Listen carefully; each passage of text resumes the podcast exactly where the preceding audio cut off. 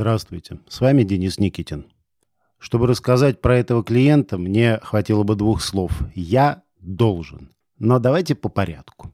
Наверняка вы помните рассказ о хорошем для всех.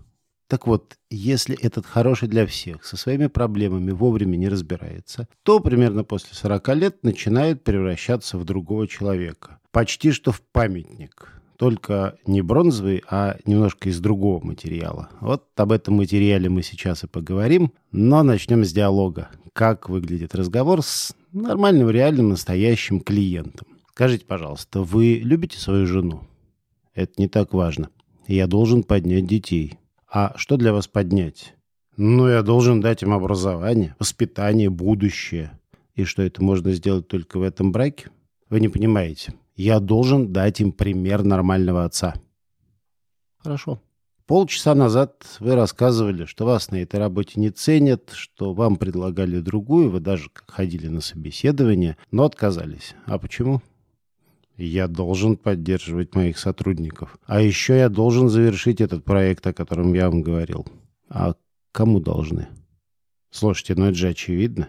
Я не мальчик, у меня обязанности перед фирмой, но вам же не нравится ваша нынешняя работа. Нравится, не нравится, какая разница? Это мой долг. Где вы отдыхали летом? Хотел на Алтай поехать. А поехали куда в итоге?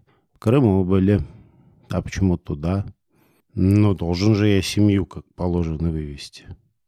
Я думаю, из этих коротких трех диалогов вы прекрасно поняли. Со стороны это очень положительные люди. У них хорошее чувство долга, они ответственные, правильные и внешне производят ну, почти идеальное впечатление. Но вот на сессиях открывается их настоящий внутренний мир. А там, под вот этой вот броней долга, под броней ответственности, там все тот же самый желающий быть хорошим для всех. Но он уже не верит, что его полюбят. Он не верит, что оценит его романтические порывы. Он давно не верит, что оценит его усилия на работе, другие усилия, которые он раньше так любил предпринимать и ждал награды. Теперь он ни в какую награду не верит, в хорошие не особо верит. Закрылся от всего мира своим должен просто как броней, как щитом, даже не одним, а десятками этих щитов. Я должен, это так и должно быть, так надо.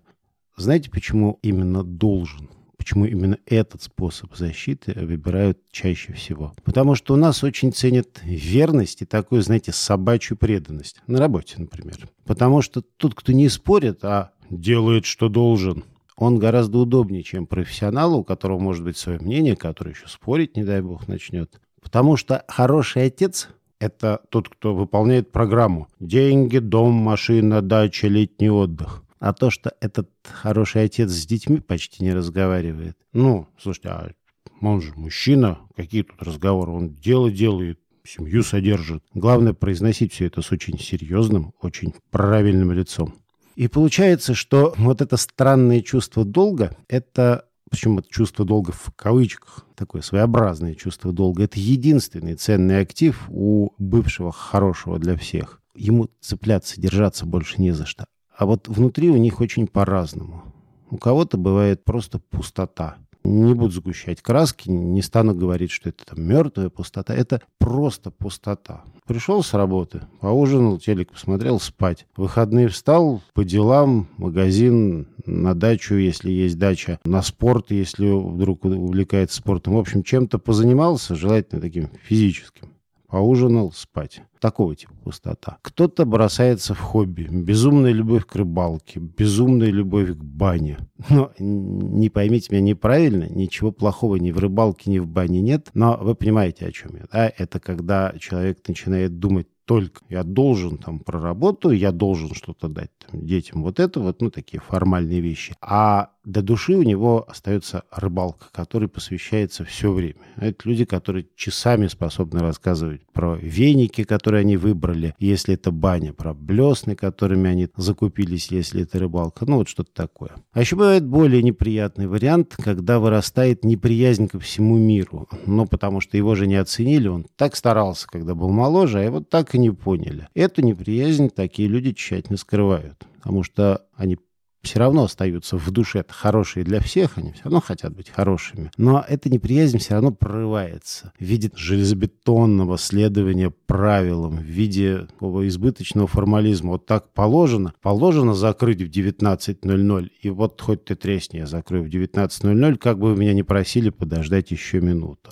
Их часто обвиняют в том, что они не хотят проявить человечность, подойти по-человечески. На что они резонно отвечают, есть правила, я должен это сделать, значит, я это сделаю. Ну и традиционно часто у таких людей встречается бытовое пьянство, иногда даже и алкоголизм. Что делать психологу с такими клиентами? Что я делаю с такими клиентами? Чаще всего ничего, потому что они просто не приходят. Они считают, что им не нужен психолог. Но исключения бывают не очень часто, но и не очень редко. Вот, например, человек, о котором я сейчас рассказывал, с ним было вот что.